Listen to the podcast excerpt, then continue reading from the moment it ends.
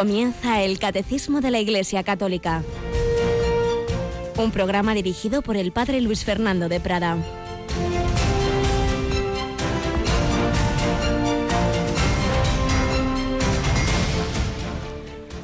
Paseando Jesús junto al mar de Galilea había dos hermanos, a Simón, llamado Pedro, y a Andrés, que estaban echando la red en el mar, pues eran pescadores. Les dijo, Venid en pos de mí y os haré pescadores de hombres. Inmediatamente dejaron las redes y lo siguieron. Alabados sean Jesús, María y José. Muy buenos días, queridísima familia de Radio María. En este jueves 30 de noviembre, último día pues de este mes de noviembre y fiesta de San Andrés Apóstol, el Paráclitos que llaman en Oriente, el primer llamado, el primero de esos apóstoles que fue llamado por Jesús, aunque eso se nos cuenta esa primera llamada en otro momento del Evangelio, y aquí esta llamada ya junto a su hermano Pedro, cuando ya dejan las redes y siguen al Señor. Y comentaba en una fiesta como esta el Papa Francisco, cada uno en su corazón puede preguntarse sobre su relación personal con Jesús y examinar lo que ya ha aceptado o tal vez rechazado para poder responder a su llamamiento a seguirlo más de cerca. Venid en pos de mí y os haré pescadores de hombres. Señor llamó a Andrés y Pedro y te llama a ti y a mí. Respondemos a esta llamada del Señor y nos damos cuenta de que el cristianismo empieza cada día, cada mañana. El Señor nos llama. No vale decir, no, yo ya, ya, ya soy cristiano, cumplo los mandamientos. Sí, claro, eso es lo básico, requete básico. Pero cada día el Señor te pide algo nuevo. ¿Qué te pide hoy? ¿Estás dispuesto a seguir a Jesús hoy, en las circunstancias de tu vida, en la unión con Él? ¿Te llama a más oración? ¿Te llama a más caridad? ¿Te llama a perdonar? ¿Te llama a dar testimonio? Pues vamos a preguntárselo al Espíritu Santo y no tanto al Espíritu Santo cuanto a Yolanda, le vamos a preguntar algo. Buenos días, Yolanda. Muy buenos días, padre. bueno, pero como un poquito instrumento del Espíritu Santo, le preguntamos, como estamos haciendo estos días, el parte de guerra, el resumen del viaje del Papa. Bueno, de guerra. Parte de, paz. de guerra apostólica, de guerra apostólica, del viaje del Papa por, por Extremo Oriente. Pues eh, ya el Papa ha celebrado la Santa Misa con los jóvenes de Birmania. Ya es el último acto multitudinario que tiene allí en Birmania y, luego ya, pues ahora en estos momentos, en estos minutos, seguramente ya está despegando el avión rumbo para Bangladesh, donde va a estar pues desde esta tarde, bueno, tarde allí, aquí todavía ya será por la mañana, hasta el sábado. Pero en esa misa que ha tenido ya eh, con los jóvenes birmanos, en, que ha sido en la Catedral de Santa María de Rangún, que es el templo católico más grande del país, el Papa les ha dicho a los jóvenes que no tienen que tener miedo a creer en la buena noticia de la misericordia de Dios. Les ha encomendado llevar esta buena noticia a quienes sufren, pero también su pasión por los derechos humanos, por la justicia y porque crezcan el amor y la paz que Jesucristo da. También ha aconsejado a los jóvenes que se conviertan en personas que sepan escuchar, por lo que les ha pedido eh, que hablen con Dios y con los santos en la oración, que se dejen guiar por los santos. También les ha pedido que griten con los corazones signos de esperanza para los que están desanimados, que tiendan su mano al enfermo, den una sonrisa acogedora al extranjero y eh, un apoyo solícito para el que está solo. Les ha exhortado a ser eh, a los jóvenes valientes, generosos y sobre todo alegres. Y ha concluido, digamos, el, el viaje oficial a Birmania con esa una frase que en birmano que Dios bendiga a Myanmar. Pues eh, este ha sido ya eh, ese acto multitudinario ya con los jóvenes, eh, el último en Birmania y ahora ya está rumbo a Bangladesh. ¿Qué hará una vez que llegue? Pues después de esa bienvenida que le darán en el aeropuerto internacional, visitará el monumento de los mártires nacionales de Sabah, realizará una visita de cortesía al presidente en el Palacio Presidencial y luego terminará este día con un encuentro con las autoridades, la sociedad civil y el cuerpo diplomático en el Palacio Presidencial. Bueno, pues no está nada mal. No, no, intenso, intensa la agenda del Papa en este viaje. bueno, como en todos los viajes que realiza. Pues ya sabéis que le seguimos acompañando con la oración, pero que además esta noche lo haremos de una manera comunitaria, porque hoy la jornada de este jueves es intensa. Terminamos a las 11 de la noche con nuestra hora santa mensual, dado que mañana ya empieza el mes de diciembre, en viernes, por lo tanto es primer viernes de mes, digamos la fiesta mensual del corazón de Jesús, y esta noche tenemos la hora santa de adoración, de reparación, de intercesión, de poner vuestras intenciones al pie del, del altar de nuestra pequeña capilla, pequeña pero que se va a hacer muy grande a través de las ondas y a través de las imágenes de nuestra página web para que podáis, podáis también entrar ahí en la oración, estar ahí con el Señor en vísperas del inicio del Adviento, este bellísimo tiempo. Así que ya sabéis, esta noche a las 11.10 en Canarias, en adoración al Santísimo Sacramento. Pues vamos adelante con este programa de hoy. Seguimos con, la explicación que nos da el Catecismo sobre el Espíritu Santo. Y hoy vamos a terminar ya eh, esta selección de fragmentos que hemos recogido de, del diario, de las memorias que escribió el padre jesuita Walter Zizek en proceso de canonización, memorias de un jesuita en el Gulag que estuvo casi cuarto de siglo en, en situaciones de mayor o menor prisión en la entonces Unión Soviética. Que nos ayude también su ejemplo a todos a dar testimonio en nuestra vida ordinaria.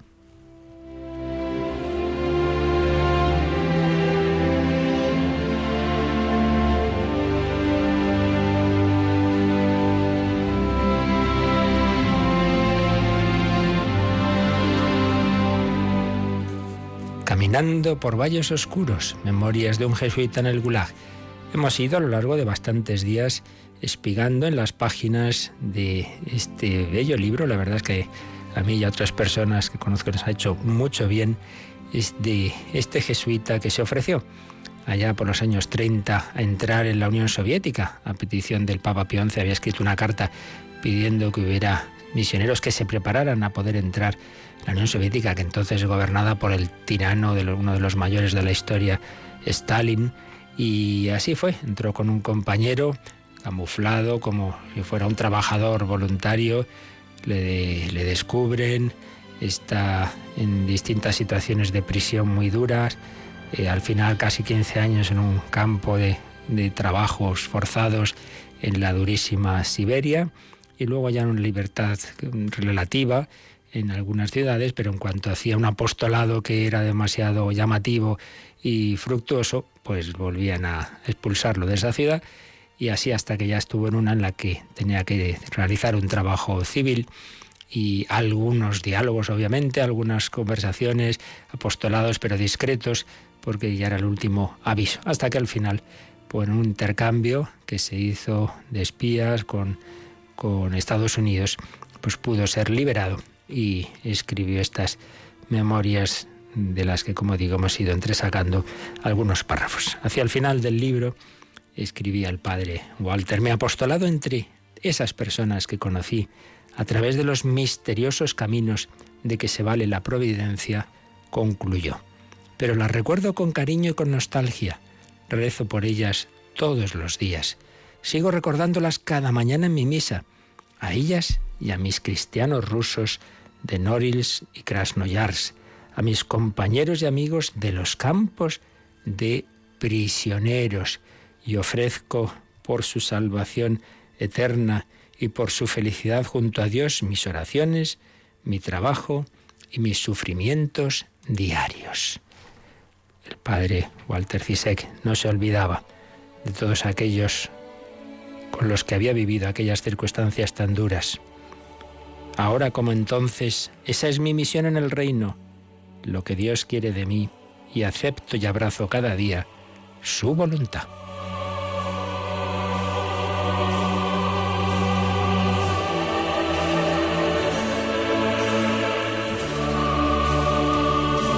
Cuál es la enseñanza principal que él aprendió allí y que nos ha transmitido? Yo creo que lo hemos podido ver a través de estos fragmentos que hemos leído. Pues que todos nosotros, tú y yo, estamos en un plan de Dios, en una providencia.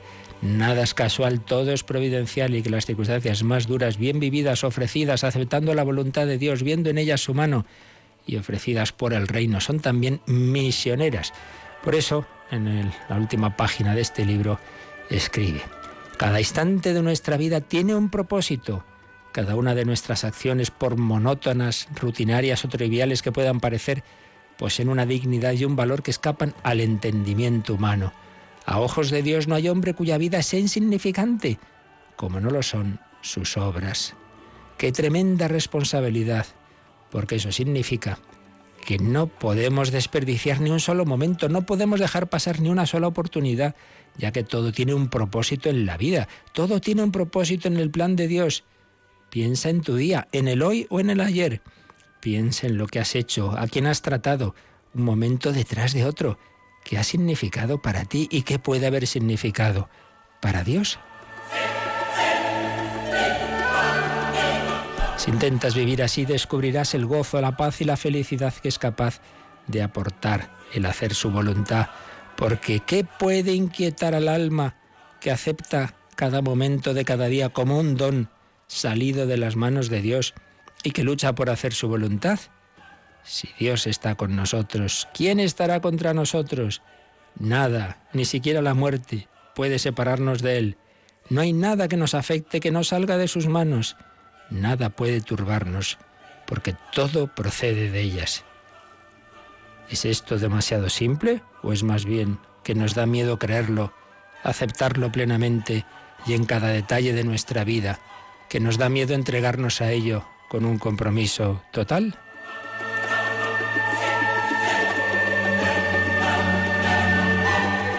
Esa es la pregunta última de la fe y cada uno de nosotros debe darle respuesta en la quietud del corazón y en el fondo de su alma. Ese es el único secreto que aprendí.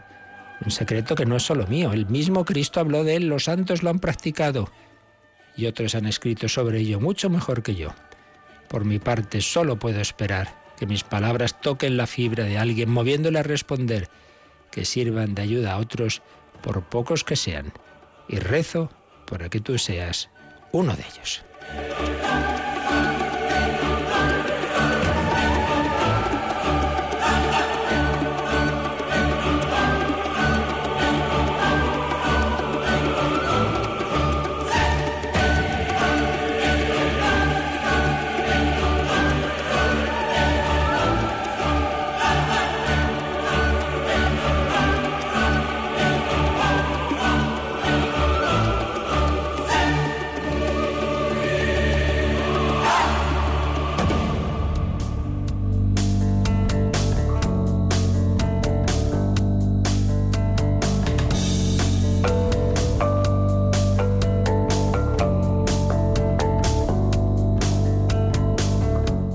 Bonito final del libro, ¿verdad, Yolanda? Sí, la verdad es que ayuda, ayuda un poco al, al caminar.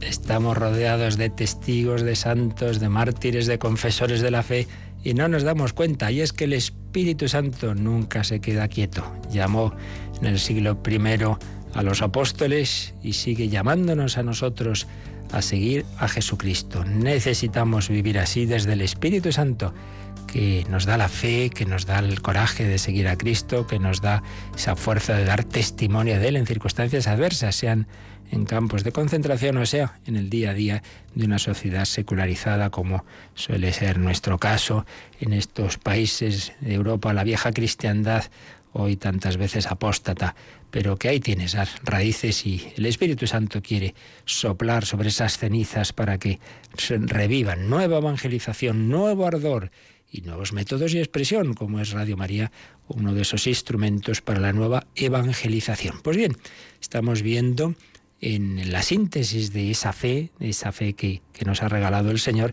la síntesis que nos hace el Catecismo de la Iglesia Católica. Estamos en la primera parte, lo que creemos, y a su vez dentro de, de ella estamos en el credo, y en el credo estamos en la tercera parte del credo, el Espíritu Santo y las obras del Espíritu Santo. Concretamente estábamos en este apartado, el Espíritu y la Iglesia en los últimos tiempos. Ayer vimos Pentecostés, como en esa fiesta judía, era, como todas, un símbolo y un anticipo de lo que iba a alcanzar su pleno sentido en el Nuevo Testamento, en el misterio de Cristo y de la Iglesia.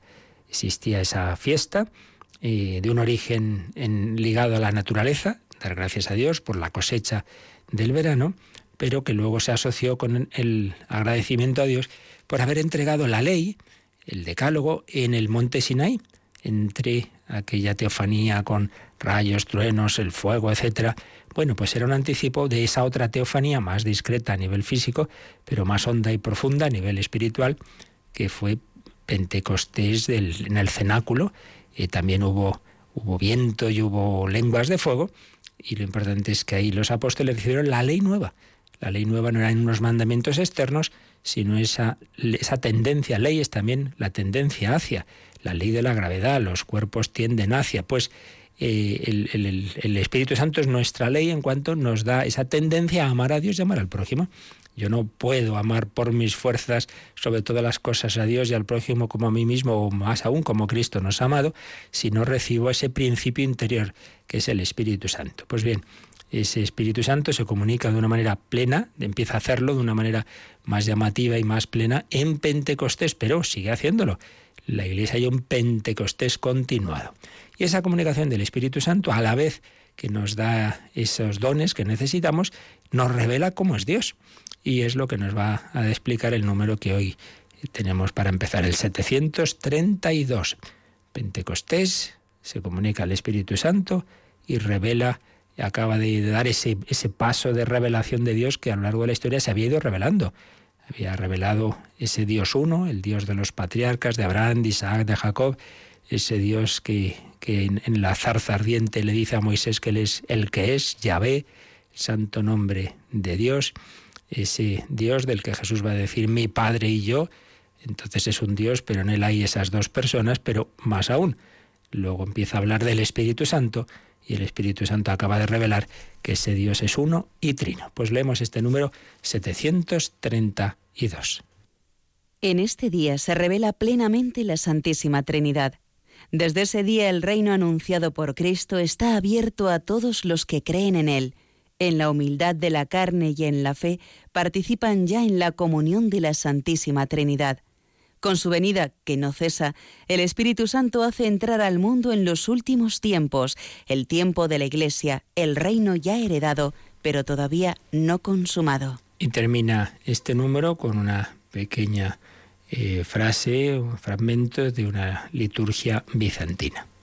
Hemos visto la verdadera luz hemos recibido el Espíritu Celestial, hemos encontrado la verdadera fe, adoramos la Trinidad indivisible porque ella nos ha salvado.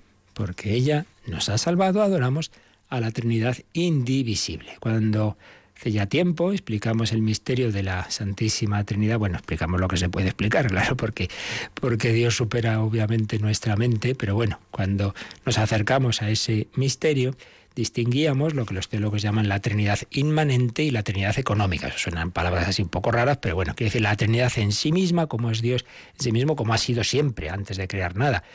Pero la Trinidad económica, en cambio, es la Trinidad en cuanto se nos revela, economía en el sentido de, plan de Dios para nuestra salvación como Dios se ha ido revelando en, las obras, en la creación y a, lo largo de la historia de la salvación. Entonces siempre van las dos cosas unidas. Dios al revelarse, al revelársenos a nosotros, al comunicársenos, a la vez nos va haciendo mm, entender un poquito cómo es Dios en sí mismo. Tú conoces a una persona, ves cómo actúa, al ver cómo actúa la conoces en sí misma, pero a su vez si ella te habla desde su confianza, te abre su intimidad, entiendes también mejor sus obras. Pues esa mutua circularidad se da en la revelación de Dios vamos conociendo a Dios por lo que Él nos dice de sí mismo, particularmente como Jesús nos va hablando del Padre, nos va hablando de sí mismo, etcétera, pero también viendo cómo actúa, entendemos más a Dios y, y conociendo cómo Dios es amor, entendemos esas obras de amor. Pues bien, nos ha dicho este catecismo que en ese día de Pentecostés se revela plenamente la Santísima Trinidad, en el sentido de que si había actuado el, Padre y el Hijo habían estado actuando, el Hijo había estado hablando del Padre, había apuntado ya al Espíritu Santo, pero de una manera muy discreta, ahí el Espíritu Santo actúa ya de una manera más descarada, digámoslo así, ¿no? Es la persona divina que a través de esos símbolos del fuego, del viento, como antes había tenido el símbolo más discreto de la paloma, pues actúa ahí en los corazones de los apóstoles. Y les da esa certeza interior, esa iluminación. Claro, si es que estas son cosas que humanamente no se entienden mucho. Cuando vemos la vida de los santos, eso nos da alguna pista. Por ejemplo, eh, me viene a la mente San Ignacio de, Loyola, que se convierte eh, a una fe viva, no es que no fuera católico antes, como eran casi todos los españoles del siglo XVI, pero, pero bueno, un hombre mundano. Y cuando ya se convierte, tras el encuentro con Cristo, va profundizando en esa oración, tiene esos meses de retiro en Manresa, y hay una ocasión que está junto a un río, el río Cardoner, y dice que tiene una, una iluminación, él lo llama la, la eximia ilustración tiene como una luz de Dios que dice que, aunque luego después estuvo, hizo todos los estudios de filosofía, de teología que hacían falta para ser sacerdote, sin embargo, aprendió más en unos minutos de esa ilustración, de esa iluminación de Dios, cuando no había estudiado nada, eh, ahí junto al río Cardoner, que en todos los años después. Y ahí vemos hasta qué punto el Señor puede iluminar a un alma y puede darle un conocimiento interior desde lo alto, son los dones del Espíritu Santo. Por eso no nos extraña, ¿no? No nos extraña estas cosas que aquí se nos dice, esos apóstoles que los pobres antes no se enteraban de nada o casi nada, pues de repente salen predicando con una certeza tremenda, con una fuerza que no les da miedo que les metan en la cárcel, que los azoten. Es que, claro, es que es verdad, que el Espíritu Santo actúa, que no, que no son palabras que, da esos dones tanto para iluminar la mente como para calentar el corazón y dar fuerza a la voluntad. En ese día se revela plenamente la Santísima Trinidad. Desde ese día el reino anunciado por Cristo está abierto a todos los que creen en él. Fijaos que primero se nos ha dicho que Pentecostés revela cómo es Dios por dentro, revela la Santísima Trinidad. Pero ahora se nos dice ese otro aspecto ya hacia afuera, que el reino anunciado por Cristo está abierto a todos los que creen en Él. ¿Qué tenemos que hacer, hermanos? Dicen los que escuchan el primer discurso de San Pedro en Pentecostés, convertíos, eh, pedir perdón de vuestros pecados y bautizaos en el nombre de Jesucristo. Entrar, entrar en ese misterio de Dios a través de la puerta que es Cristo. Yo soy la puerta, a través de mí entran las ovejas, yo soy camino, verdad y vida. Quiero entrar en Dios, quiero entrar en ese misterio del amor del Padre, del Hijo y del Espíritu Santo. ¿Eso cómo se hace? Entrar en ese reino. Pues a través de los sacramentos, el Espíritu Santo nos mete ahí. Y por eso el bautismo como puerta de todos los demás sacramentos, la Eucaristía como cima de los mismos, pues son esos caminos que el Señor nos ha dado para entrar en el reino. Desde ese día, el reino anunciado por Cristo está abierto a todos los que creen en Él, a todos, de todos los pueblos, de todas las razas, de todas las circunstancias. El cristianismo no es una religión particularista propia de un pueblo, de una cultura, de una raza, no. Es para blancos, negros, orientales y occidentales, da igual, para todos. En la humildad de la carne y en la fe participan ya en la comunión de la Santísima Trinidad. Sí, el, último esclavito del imperio romano analfabeto era igual que, que el Papa a este nivel, introducido en lo más alto, introducido en el misterio de Dios, en la comunión de la Santísima Trinidad. Por eso todos hermanos en Cristo, iguales en dignidad, distintas tareas y funciones, pero todos hemos recibido lo más grande, que es a Dios, que hemos recibido la misma sangre de Dios, todos adoptados en la misma familia. Tenemos un Padre muy generoso, un hermano mayor, tenemos un alma interior, el Espíritu Santo, todo lo participamos, recibimos el mismo alimento, el cuerpo de Cristo y encima la misma Madre, la Virgen María. En la humildad de la carne y en la fe participan todos aquellos que se abren a la fe en la comunión de la Santísima Trinidad, de la Santísima Trinidad. Aquí al lado nos pone el número 244, ya que está hablando de la Santísima Trinidad y de que en Pentecostés se, revela ese misterio de, Dios interiormente, la Trinidad inmanente, que se revela en sus actuaciones, y nos dice, repasad si queréis lo que vimos en el número 244. Hace ya bastante, cuando explicábamos este misterio de la Trinidad, leíamos estos números, bueno, pues vamos a hacerle caso al catecismo y releemos este número 244.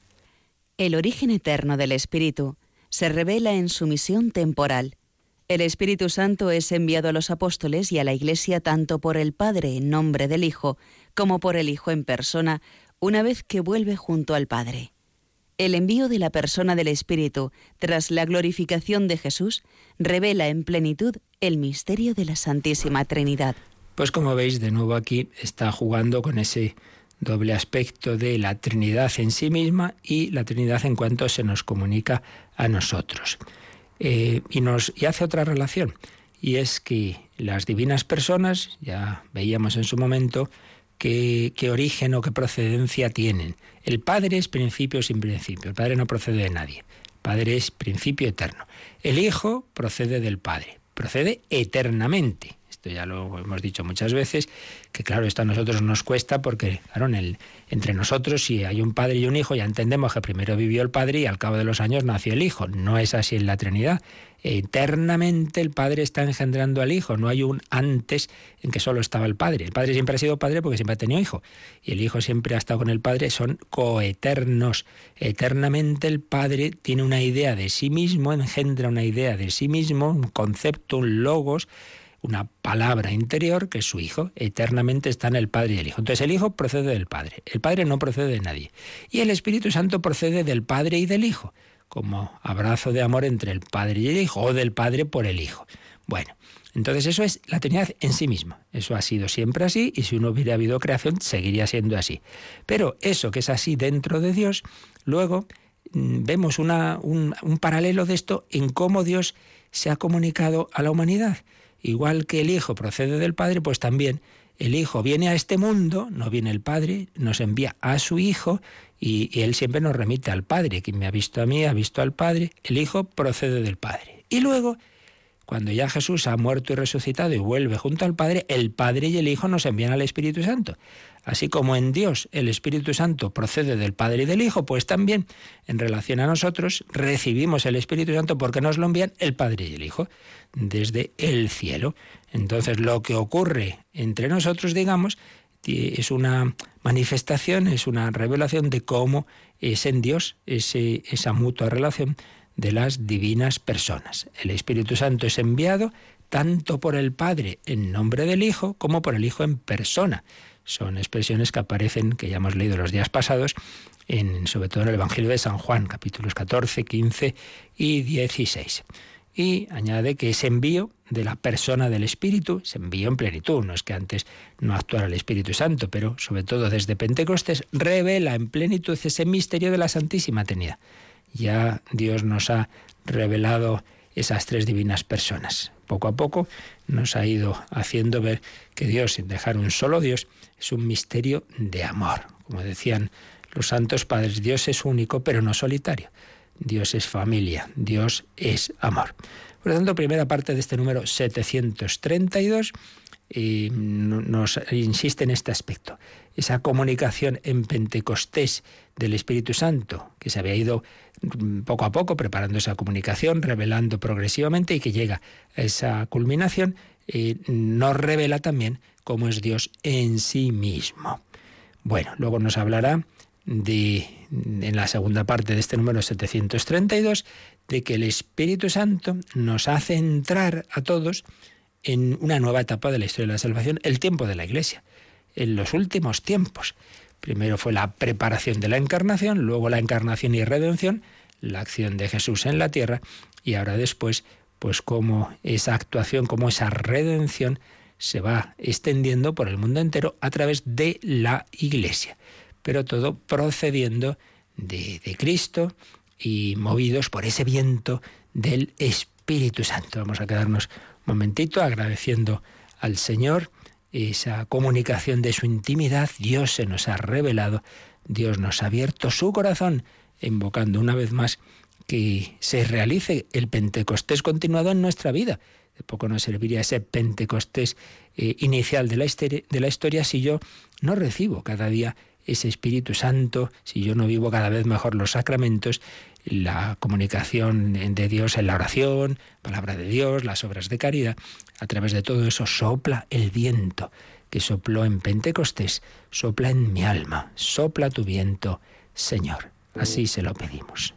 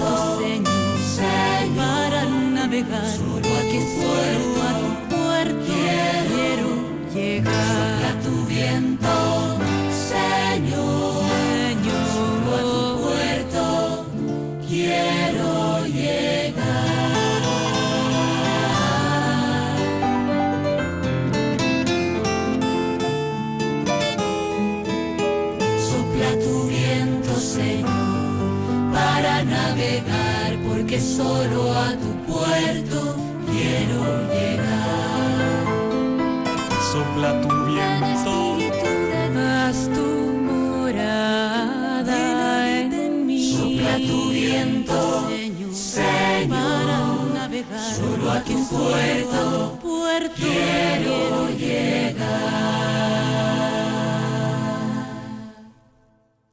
Sopla tu viento, Señor,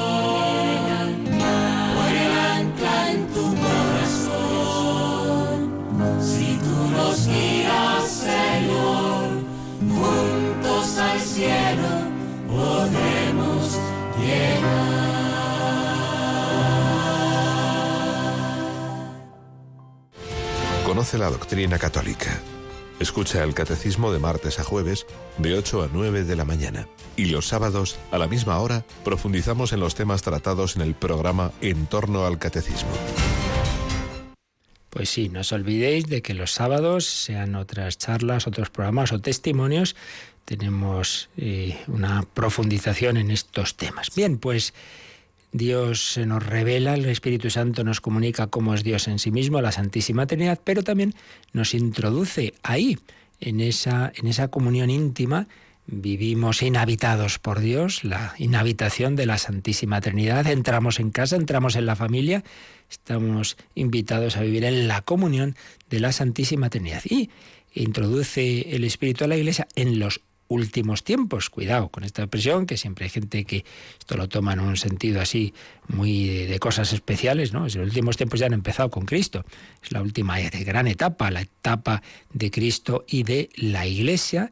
Y es verdad que está encaminado a un final, a un final misterioso, en donde, bueno, sabemos una serie de elementos que van a darse, de esto ya hablamos en su momento, no sabemos muy bien ni cuándo, ni cómo, ni en qué orden, bueno, es verdad, pero en cualquier caso estamos ya en esos últimos tiempos, pero a la vez estamos todavía en la guerra, estamos en la batalla entre Jesucristo Rey, María, la mujer vestida de sol, coronada con doce estrellas, y el príncipe de este mundo que sabe que está derrotado, que Cristo lo ha vencido por su muerte y resurrección, pero que está dando esos últimos coletazos muy peligrosos y ciertamente arrebatando o luchando por arrebatar almas al Señor. Estamos en estos tiempos de lucha y por eso dice el catecismo en esta parte final de número 732 que con su venida, que no cesa, el Espíritu Santo hace entrar al mundo en los últimos tiempos el tiempo de la Iglesia, el reino ya heredado, pero todavía no consumado.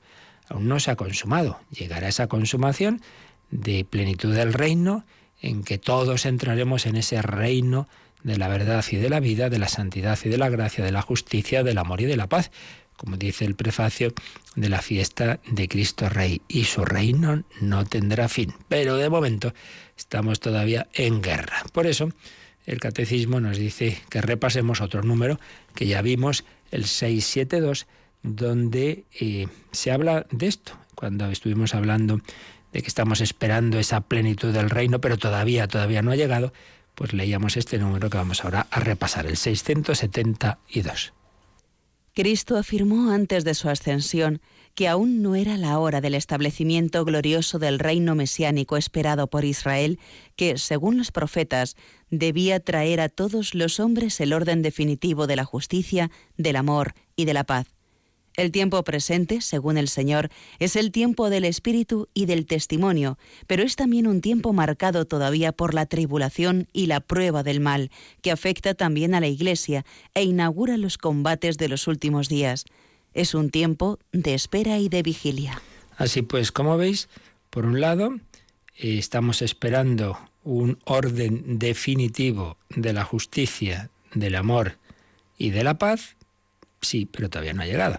Estamos en el tiempo del testimonio, hay que dar testimonio ante el mundo, un mundo pues que en muy buena medida rechaza a Cristo. Y por eso es también tiempo de prueba, es tiempo de combate, es tiempo de espera y de vigilia.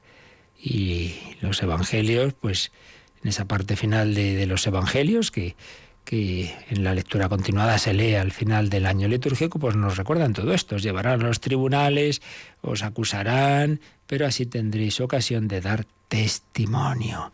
Tiempo de espera, tiempo de vigilia, tiempo de prueba, pero ya sabemos que la guerra está ganada. ¿Perderemos batallas? Sí, como el Señor la perdió, como el Señor fue rechazado en Jerusalén, como fue eh, preferido frente a él eh, Barrabás, como murió en la cruz, sí, pero resucitó, ascendió a la derecha del Padre y desde ahí está gobernando el mundo.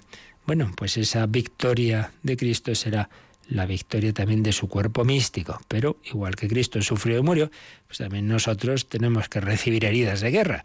No hay que asustarse. Contamos con la gracia de Dios, como hemos visto en la vida de todos de todos los santos, que eran tan débiles como podemos ser cualquiera, pero que tenían la fuerza de Cristo. No soy yo quien vive, es Cristo quien vive en mí.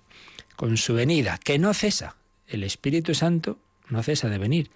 Nos hace entrar en esos últimos tiempos, tiempo de la Iglesia, reino ya heredado, somos ya miembros de este reino, estamos ya en, Dios por, por la comunicación de su gracia, por los sacramentos, pero todavía no está consumado el reino. Ven, Señor Jesús, venga a nosotros tu reino. Pues esa debe ser nuestra oración de corazón. Ven, Señor Jesús, venga a nosotros tu reino. Para ello ya hemos recibido las primicias, como dice esta oración de la liturgia bizantina con la que termina el número 732, hemos visto la verdadera luz, hemos recibido el Espíritu Celestial, hemos encontrado la verdadera fe, adoramos la Trinidad indivisible porque ella nos ha salvado. Somos unos salvados por el misterio del amor de Dios uno y trino. Pues bien, estos son los dos números 731 y 732 que están dentro del apartado titulado Pentecostés. Y el siguiente apartadito es el Espíritu Santo, el don de Dios. ¿Qué, ¿Qué, don nos hace Dios a todos? Pues su propio amor, su propia intimidad, su propio espíritu. ¿Cómo no dará el Padre Celestial el Espíritu Santo a los que rezan, a los que piden? el Espíritu Santo, el don de Dios. Y así pasamos a este siguiente apartado con el número 733. Vamos a leerlo, Yolanda. 733. Dios es amor, y el amor, que es el primer don, contiene todos los demás. Este amor Dios lo ha derramado en nuestros corazones por el Espíritu Santo que nos ha sido dado. Bueno, pues un número brevecito, pero muy importante, porque mirad, aquí está ese misterio, e, esa interioridad de Dios, ¿cómo es Dios desde siempre? Dios es amor. En sí mismo, Dios es amor. Y nos pone como cita, bueno, es que esta expresión de ese amor está en la primera carta de San Juan, capítulo 4, versículos 8 y 16. Dios es amor. Primera de Juan 4, 8 y 16. Vamos a ver en ese, capítulo, en la reciente versión que ha hecho gran biblista, el padre jesuita Manuel Iglesias, y la nota que pone que es muy iluminadora sobre estas expresiones. Vamos a ver, primera de San Juan, si lo cogemos, primera de Juan 4, tenemos, vamos a coger desde versículo 7. Queridos, amémonos mutuamente porque el amor, y el Padre Iglesia siempre matiza según qué palabra usa San Juan, como usa una palabra que se llama agape, que significa amor de caridad, él pone así, porque el amor de caridad procede de Dios. Y todo el que ama con amor de caridad ha nacido de Dios y conoce a Dios. El que no ama con amor de caridad no ha conocido a Dios, porque Dios es caridad. Dios es amor, decimos, pero la palabra amor en el original eh, griego agape es un tipo de amor que es lo que hemos llamado siempre caridad. Las virtudes teologales fe, esperanza y caridad. Dios es caridad, Dios es amor de caridad. Amémonos con amor de caridad. El que no ama así no ha conocido a Dios porque Dios es amor, porque Dios es caridad. En esto se manifestó la caridad de Dios para con nosotros. A su Hijo unigénito lo ha enviado Dios al mundo para que lleguemos a la vida por Él. En esto consiste el amor de caridad. No en que nosotros hayamos amado a Dios, sino en que Él nos amó y envió a su Hijo como propiciación, como expiación por nuestros pecados. Bueno, y si saltamos al versículo 16, dice, nosotros hemos experimentado y es porque hemos creído el amor de caridad que Dios tiene para con nosotros. Bueno, pues si vamos a la nota, a pie de página, dice, Dios es caridad. Esto indica dos cosas. Primera, en Jesucristo Dios se ha revelado a sí mismo como Dios que nos ama. Se nos ha manifestado que Claro, esto a nosotros ya nos suena mucho, pero pensad en aquel tiempo eso de los dioses van a lo suyo, que les importa nada lo que nos pasa a nosotros. Luego ya sí, Dios se va revelando en el Antiguo Testamento, pero bueno, mm, todavía de una manera muy muy progresiva, hasta que no se llegara a la plena revelación de Dios. Entonces, el saber en Jesucristo que Dios nos ama era una gran noticia, la buena noticia. Por la fe nosotros hemos conocido ese amor que explica toda la actividad de Dios. Por tanto, es lo primero que significa que Dios es amor, que Dios es caridad, que Dios se ha revelado a sí mismo como Dios que nos ama. Pero segundo, Dios actúa así porque Él mismo es así. Aunque no nos hubiera creado, Dios seguiría siendo amor. Dios actúa así porque Él mismo es pura donación personal desinteresada. El Padre ama al Hijo y éste al Padre. Ese amor fontal que procede del Padre se nos comunica a nosotros gracias a su Hijo. O sea que Dios nos ha amado porque Dios en sí mismo es amor entre las divinas personas, entre el Padre, el Hijo y el Espíritu Santo. Y luego, pues explica cómo eh, al, buscar la palabra adecuada, el, evangelista San Juan, para explicar ese tipo de amor de Dios, hay varias palabras en griego. Y uso la que menos eh, era una muy poco frecuente, agape, del verbo agapao, que significa benevolencia, estima, admiración, afecto de preferencia. En suma, Amor auténtico, pero diverso del amor profano, diverso de la pasión. El Nuevo Testamento nunca, nunca usa la palabra griega eros, distinto de la ternura familiar, incluso de la amistad, filía.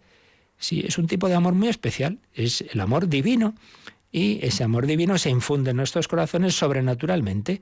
Es un amor noble, respetuoso, gratuito, estable, duradero, dinámico, centro de la moral cristiana, casto y religioso, casi una nueva facultad espiritual. Todo esto lo ha estudiado un gran biblista que fue Padre Ceslas Spick. Así pues, Dios es amor en este sentido, amor en sí mismo y al ser amor en sí mismo, pues también es amor de cara a nosotros.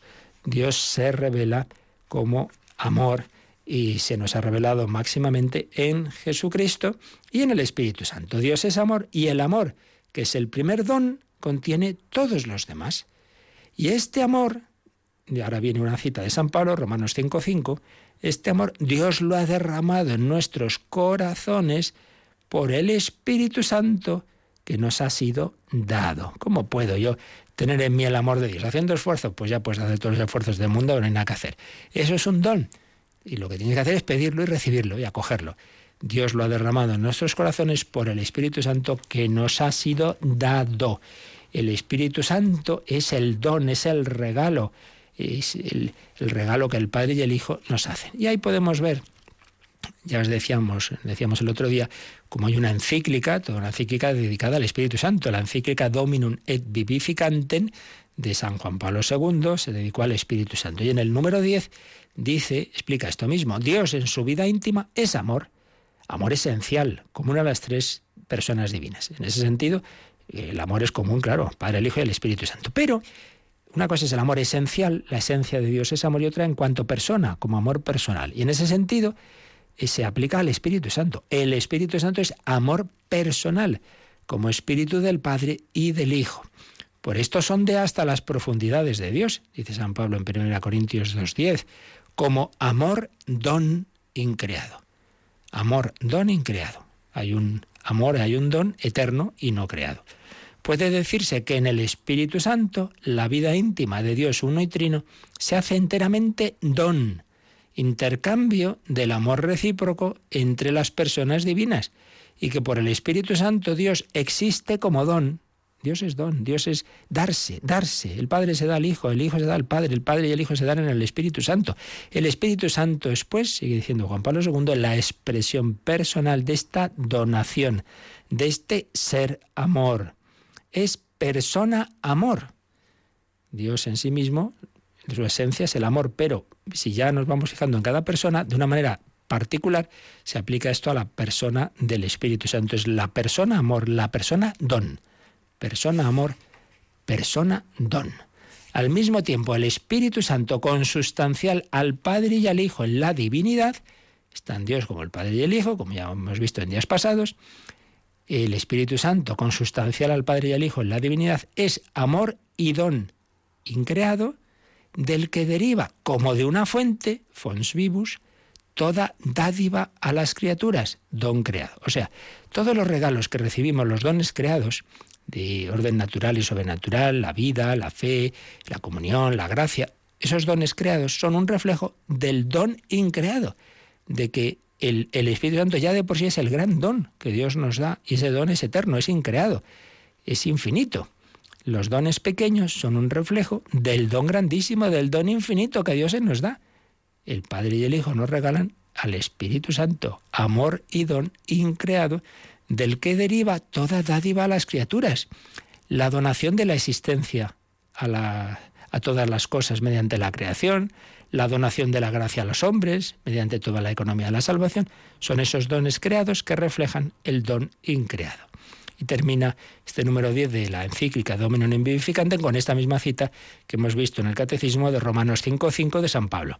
El amor de Dios ha sido derramado en nuestros corazones por el Espíritu Santo que nos ha sido dado. Pues este, este es el gran regalo que se nos ha regalado, se ha derramado en nuestros corazones el Espíritu Santo, el amor de Dios, el amor del Padre y del Hijo. Oh almas llamadas a estas grandezas, exclamará San Juan de la Cruz, pero ¿en qué os entretenéis? Pero, pero, ¿en qué bajezas andáis metidas? Pero os dais cuenta de que estáis llamadas a ser como Dios, en este sentido de ser elevados a la vida divina. Y andáis aquí como, como ratas por el suelo. Pero hombre, hacia arriba, levantemos el corazón pues pedimos al Señor que vivamos así, con agradecimiento, con alegría, estos regalos de Dios, este don de Dios, este amor de Dios. Todo ello es fruto de la redención. Es por tu espíritu, Señor, es por tu sangre. Hemos recibido tu sangre, tu agua que salió de tu corazón, símbolo de la vida divina. Pues una vez más nos quedamos dando gracias y también es el momento, si lo deseáis, para vuestras consultas, preguntas o aportaciones.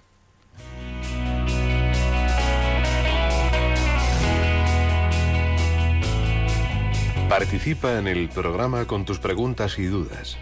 Llama al 91 005 9419. 91 005 9419. También puedes escribir un mail a catecismo arroba radiomaria.es. Catecismo arroba.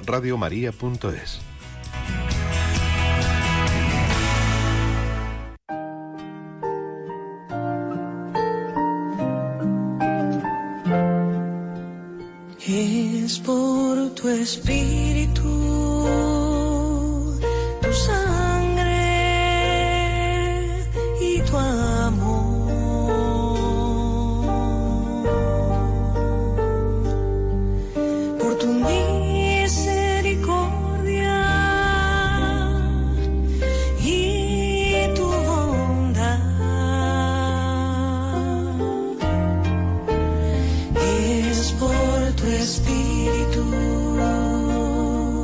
tu sangre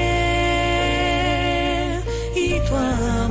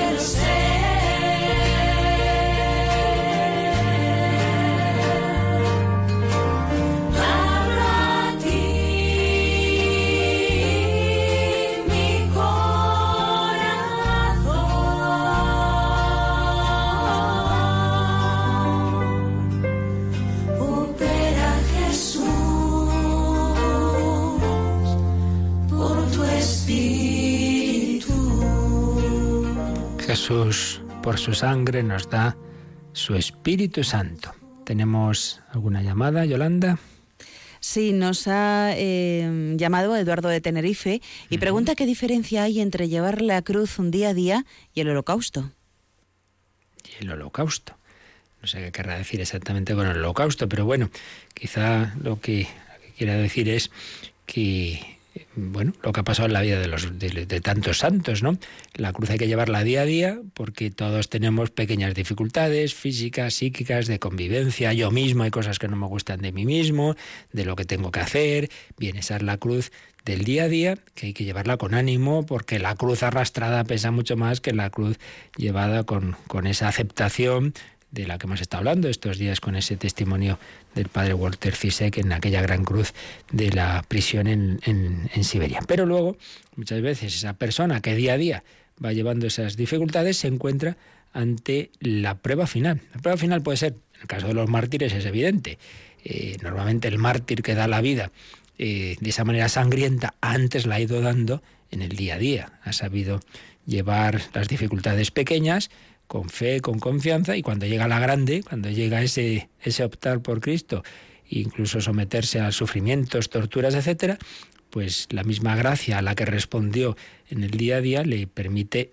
ofrecerse en holocausto. Si va por ahí la cosa, pues sería así, ¿no?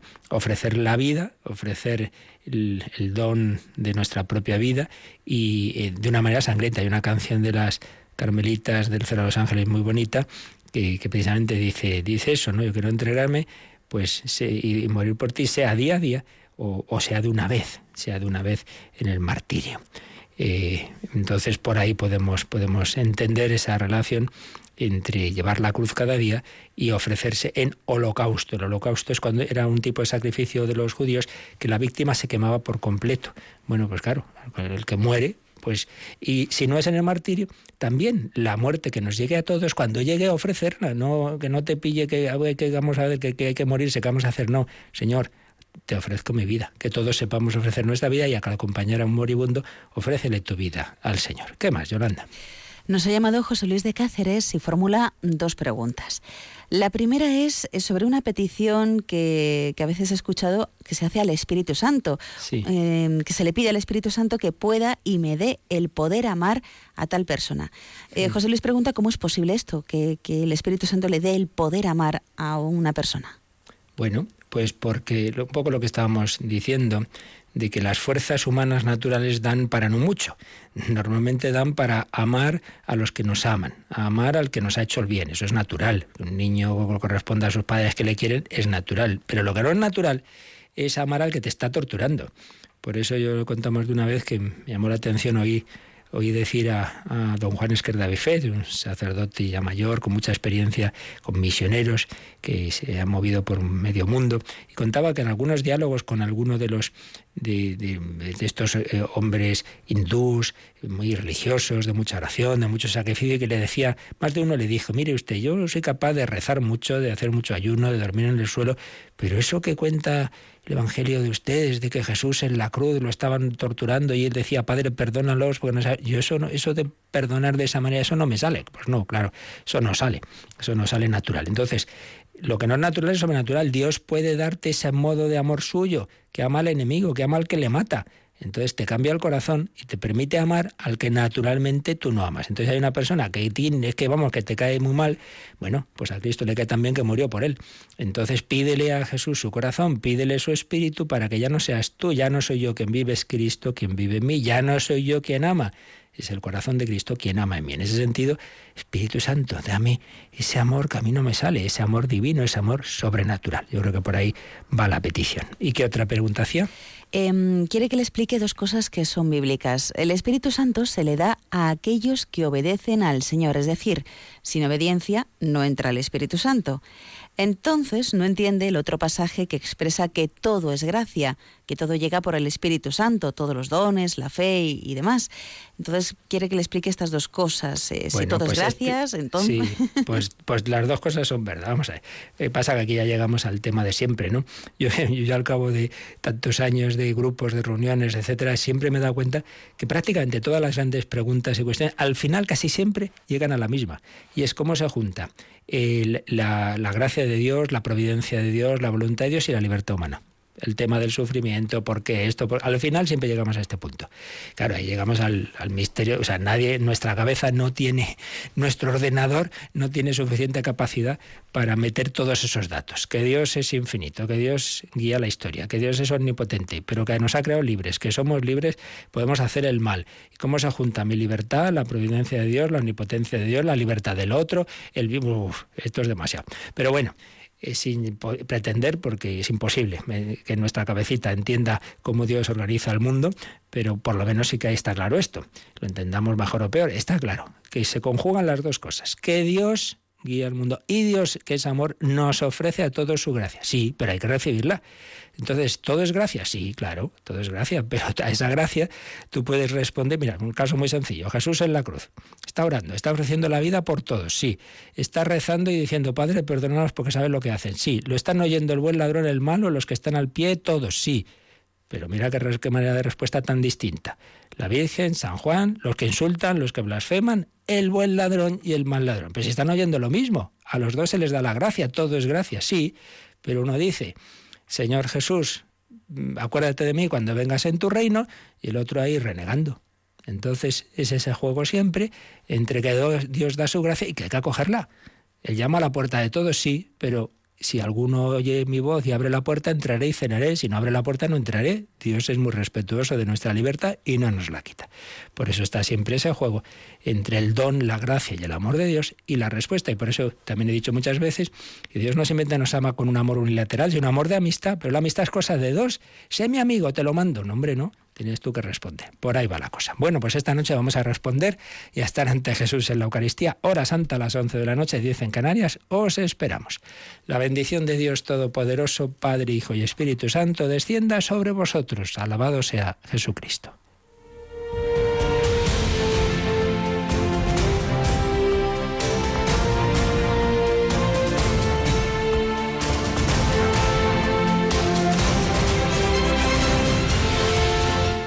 Han escuchado en Radio María el Catecismo de la Iglesia Católica. Un programa dirigido por el Padre Luis Fernando de Prada.